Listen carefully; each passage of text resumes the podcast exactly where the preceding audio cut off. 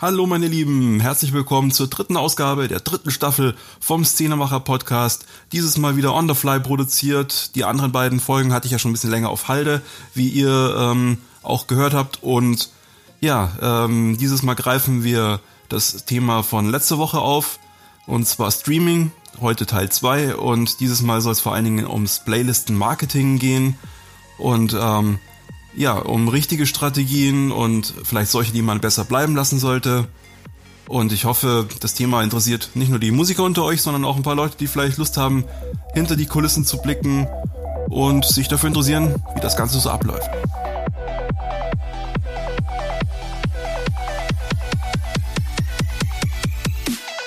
Die Szenemacher. Dein Podcast für Kulturschaffende, Medienmacher, Szeneinteressierte und Musiker.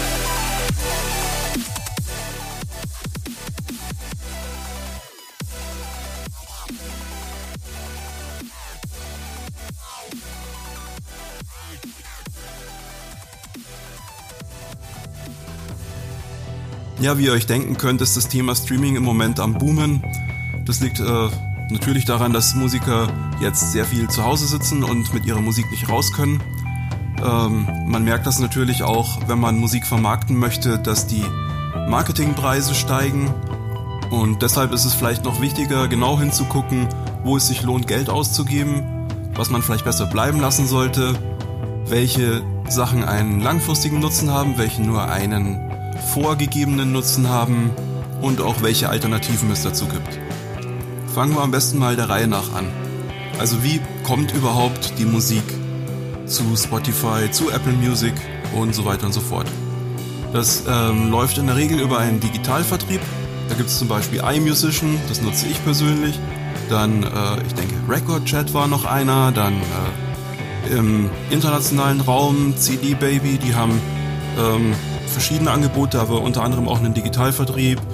Und da gibt es verschiedene Leistungsstufen in verschiedenen Formaten. Äh, also zum Beispiel man beteiligt den Vertrieb und zahlt dafür eine geringere Gebühr oder umgekehrt. Äh, auf jeden Fall legt ihr dort den Release an, ihr legt ein Datum fest und dann äh, ist die Musik beim Streaming-Anbieter verfügbar. Und wenn ihr jetzt nichts weiter macht, passiert dann auch nicht so sonderlich viel. Ja, und weil Spotify natürlich will, dass ihr auch ein bisschen Erfolg habt, schließlich leben sie ja davon, gibt es die Möglichkeit, dass ihr einen Song pitchen könnt. Und zwar geht das über das Backend Spotify for Artists. Da könnt ihr euren Artistnamen äh, claimen und äh, wenn ihr dann die Möglichkeit habt, dort euren Artist zu verwalten, dann könnt ihr die kommenden Releases für einen Pitch vorschlagen. Das guckt sich dann einer der Mitarbeiter von Spotify an und wenn es passt, dann wird euer Song in einer offiziellen äh, Spotify-Playlist gefeatured. Und das ist dann schon mal, ja, ist schon mal ganz nett für den Anfang. Aber kommen wir mal zu den schwarzen Schafen im Spiel und die finden sich erstaunlicherweise oft an prominenten Stellen. Zum Beispiel tauchen sie auf im Instagram-Stream und ähm, da gibt es dann zum Beispiel Werbungen, die euch versprechen, so und so viele Hörer zu generieren oder sowas. Da muss man immer besonders vorsichtig sein, denn ähm, hier handelt es sich oft um Bots. Das heißt, ähm, ihr habt zwar steigende Zahlen, was auch äh, ja, in steigenden Einnahmen eventuell mündet, soweit man von Einnahmen sprechen kann, ganz ehrlich gesagt, denn äh, wie ihr letzte Woche gehört habt, sind sehr, sehr viele Streams notwendig, um auch nur einen kleinen Gewinn zu erzielen. Aber wie gesagt, ähm, das Problem bei diesen Bots ist, Erstens, äh, es ist nicht nachhaltig, weil es sind ja keine echten Leute, die euch zuhören. Und es ist auch so, dass diese Sachen von ähm, Spotify oder auch anderen Streaming-Anbietern überwacht werden.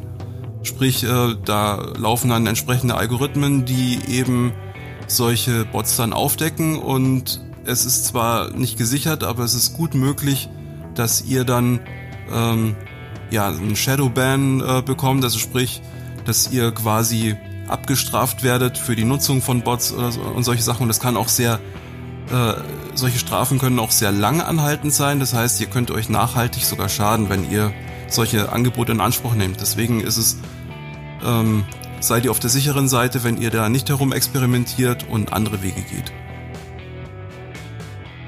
Eine andere Möglichkeit aus der Grauzone ist es, sich in Playlisten einzukaufen, die eine hohe Hörerzahl haben. Auch hier ist Vorsicht geboten, denn kein Mensch weiß, wie sich diese Hörer zusammensetzen, ob das wiederum echte Leute sind oder ob das nicht wieder einfach irgendeine äh, zusammengefarmte Bot-Geschichte ist. Äh, oft sind es auch Netzwerke, das heißt äh, Leute, die sich gegenseitig unterstützen, du äh, folgst meiner Playlist, ich folge deiner und solche Geschichten. Also das entsprechende Interesse an der Musik selbst kann natürlich dann relativ gering sein, wenn die Leute nicht aus der Motivation diesen Playlisten folgen, wirklich Musik kennenzulernen, sondern eben um selbst einen Nutzen daraus zu ziehen. Deswegen ähm, ist immer auch ganz wichtig zu gucken, wo kommen diese Playlisten her, wer verwaltet die, äh, gibt es da eine Community dazu und dann kann es unter Umständen Sinn machen, wenn da alle Punkte passen, dass man sagt, okay, weißt du was, dann ähm, sag mal, wie viel du haben willst für, ja, keine Ahnung, Platz so und so auf deiner Playlist und dann bucht man das, ja. Ein paar Bauchschmerzen hat man da sicherlich auch, je nachdem, mit welcher Mentalität man selber so ausgestattet ist, aber äh, ich sag mal, das kann jetzt rein vom, vom Nutzen her Sinn machen. So. Was mir aber am wichtigsten ist zu vermitteln, Playlist Marketing an sich ist ein Baustein. Das ist keine Vermarktungsstrategie, also keine alleinige. Ihr könnt nicht äh, erwarten, dass wenn ihr jetzt auf einer guten Playlist landet, die echte Hörer hat und genau zu eurem Musikstil passt, dass das die, ähm, dass das der heilige Gral ist. Das ist eine schöne Sache und es lohnt sich darin zu investieren, aber achtet darauf, dass ihr eine Gesamtstrategie habt.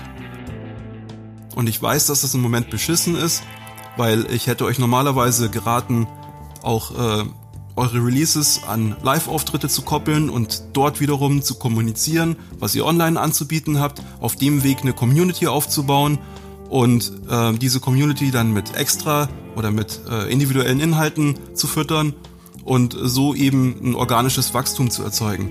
Das funktioniert im Moment nicht ähm, oder nicht so, wie man es gewohnt ist ähm, ja, viele Musiker weichen momentan auf Videostreaming aus, zum Beispiel sowas wie Twitch.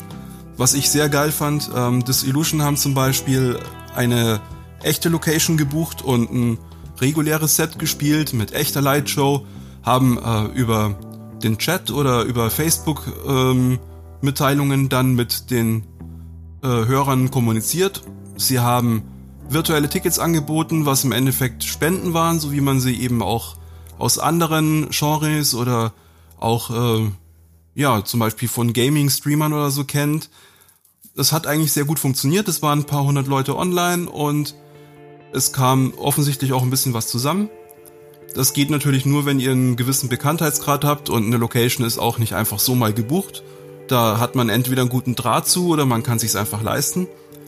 Ähm, Im Endeffekt ist es aber für Rockbands oder ja, einfach für Musiker, die eben nicht mal so aus dem Wohnzimmer streamen können, schon eine coole Sache, sich äh, bisschen was zu überlegen, wie man kreativ mit der Situation umgeht, weil man so natürlich sehr viel mehr Aufmerksamkeit bekommt, als wenn man jetzt einfach die Webcam einschaltet und aus der Not eine Tugend macht und sagt, ja, mein Gott, äh, wir können halt jetzt nicht auf die Bühne, deswegen, ähm, ja, deswegen machen wir jetzt hier so einen simplen Stream aus dem Hinterzimmer. Das äh, ist in der Regel nicht so interessant für die Leute. Deswegen denkt euch was aus.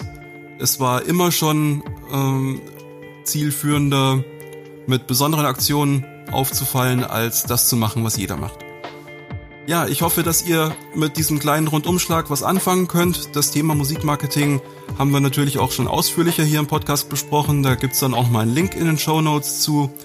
Und ich wünsche euch, dass ihr in dieser ja etwas zurückgenommeneren Zeit eure Kreativität findet und dass ihr ähm, ja einfach ähm, sie konstruktiv und positiv zu nutzen wisst und dann eben zu gegebener Zeit die Tools an der Hand habt, um eure Musik entsprechend an die Frau, an den Mann zu bringen und alle Menschen damit glücklich zu machen. Oh, Pathos.